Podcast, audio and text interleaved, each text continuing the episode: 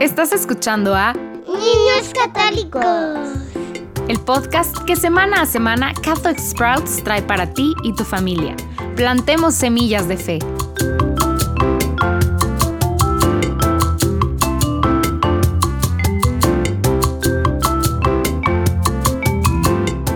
Bienvenidos de nuevo a Niños Católicos. La semana pasada terminamos de aprender sobre Nuestra Señora de Lourdes. Esta semana vamos a empezar a aprender sobre otra aparición de María en Quibeo, Ruanda. Pero antes de continuar, quiero que hables con un adulto que esté contigo. Y quiero que le preguntes a ese adulto de las personas que tú conoces estaban vivas en el año 1981. Pídele que las mencionen a todas o a un par de ellas. Tal vez tu papá o tal vez tu tío mayor, seguro que tus abuelos estaban vivos. 1981 no fue hace tanto tiempo.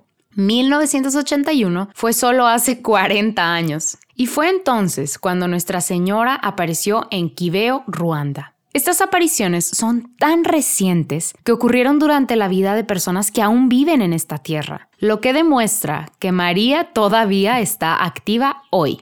Muchas veces leemos cosas asombrosas en las historias de la vida de los santos, y algunas de ellas sucedieron hace mucho, mucho tiempo, lo que puede hacernos creer que estas cosas, estos milagros, simplemente no suceden hoy en día. Así que es fácil ser engañados y creer que en nuestro mundo moderno, María y Jesús no se comunican con nosotros. Pero amigos, esto es completamente falso. Todavía pueden haber apariciones. Y como aprenderemos esta semana, el mensaje de Nuestra Señora en Quibeo es muy importante. Es un mensaje no solo para la gente de Ruanda, sino para las personas de todo el mundo. Las apariciones de Nuestra Señora en Quibeo ocurrieron durante varios años, pero antes de sumergirnos en ellas, hablemos un poco sobre Ruanda. Si pueden, saquen un mapa o pídanle a un adulto que les muestre en su teléfono. Ruanda se encuentra en el continente de África. ¿Puedes encontrarlo? Para entender a Nuestra Señora de Quibeo, también necesitamos conocer un poco de la historia de Ruanda. Así que en el episodio de hoy vamos a aprender sobre algunos de los hechos muy básicos de este país. Como ya les dije, Ruanda es una nación en el continente africano y simplemente como sucedió en casi toda África a lo largo de los años, Ruanda fue descubierta y conquistada por naciones europeas. Varios países de Europa enviaban exploradores por todo el mundo y cuando llegaban a un nuevo lugar lo reclamaban como parte de su país.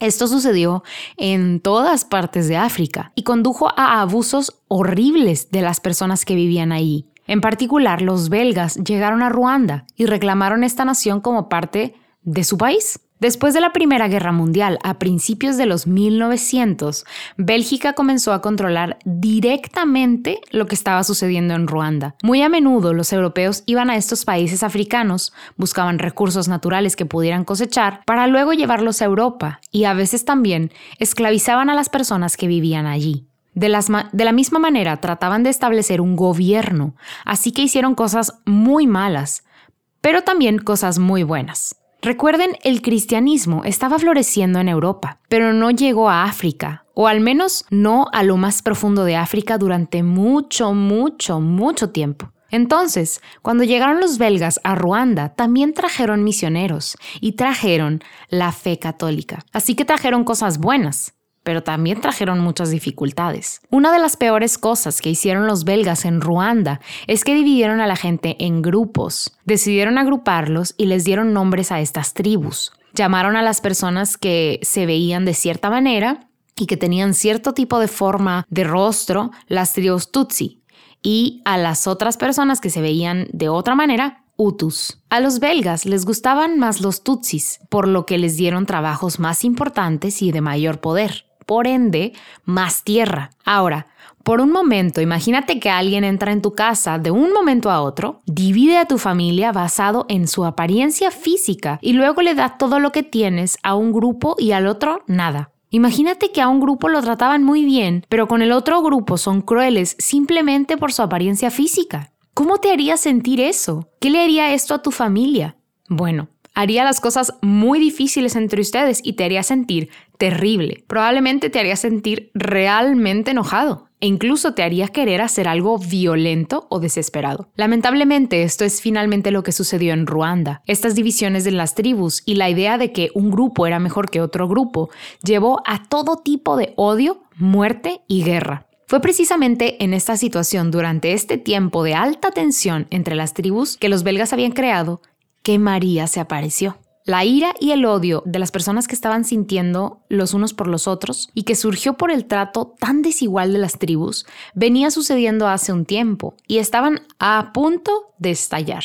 María se apareció en este tiempo y le suplicó a las personas que se arrepintieran. María habló directamente sobre esta división entre la gente de Ruanda, pero por supuesto, los mensajes que le dio a los visionarios son mensajes de los que todos podemos beneficiarnos. Sus mensajes fueron un llamado a la conversión de corazones, al arrepentimiento, a la necesidad de orar más y mejor, un llamado a comprometernos a darle a Dios lo mejor de nosotros. Les presentaré a los videntes y discutiremos los mensajes de María la próxima semana. Pero antes de despedirnos por hoy, quiero contarles un poco más sobre la ciudad de Quibeo, donde apareció nuestra bendita madre. Ahora, si te estás imaginando una ciudad como la ciudad en la que vives, con una tienda de comestibles, una biblioteca, una estación de bomberos, no estás entendiendo bien cómo era Quibeo. Quibeo no era gran cosa. De hecho, la Ruanda rural es mucho más rural de lo que probablemente puedas imaginar. La ciudad o el pueblo de Quibeo solo tenían un estrecho camino de tierra que conducía a ella y pues eso es todo. Apenas se podía conseguir un coche en el pueblo. De hecho, la mayoría de las personas que estaban ahí no tenían automóvil. Ellos caminaban cuando tenían que ir a algún lugar. Había cabras y otros animales de granja deambulando en las casas. El edificio más grande de Quibeo en ese momento era una escuela católica donde se enviaban a las niñas a vivir y a aprender juntas. Era un internado, lo que significa que los estudiantes solo iban a casa con sus familias durante las vacaciones. Las niñas pasaban la mayor parte del tiempo juntas en la escuela con sus maestras, que eran religiosas. Además de la escuela, Quibeo tenía un par de tiendas y un par de casas con algunas cabañas, y ya, eso es todo. No había una ciudad cercana, no era un suburbio, era un pueblito en medio de la nada. Realmente toda Ruanda en la década de 1980 era poco avanzada. La gente tenía suerte si tenía una radio. Ciertamente, ni uno tenía televisión, ni mucho menos una computadora. Era raro incluso tener teléfono. Era un pueblito pequeño y bastante aislado. Fue a este pueblo donde María llevó su mensaje de amor y arrepentimiento. Pensando en las otras apariciones y visionarios de los que hemos aprendido las últimas semanas, realmente no debería sorprendernos. María a menudo elige a los pequeños sin importancia para compartir sus mensajes.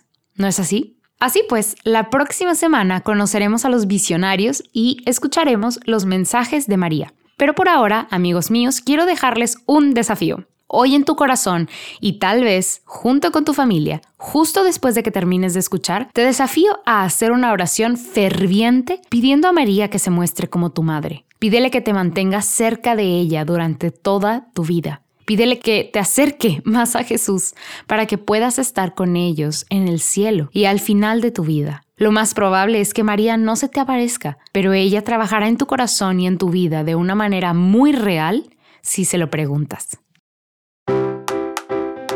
Ya fue todo por hoy familias. La próxima semana seguiremos conociendo más de las apariciones marianas, por lo cual te esperamos aquí mismo en Niños Católicos, el podcast en español de Catholic Sprouts. Puedes bajar las hojas para colorear y otros recursos en español para acompañar lo que estamos viendo semana a semana en el enlace que aparece abajo. Aprovecha lo que hoy vimos para crecer en tu fe esta semana.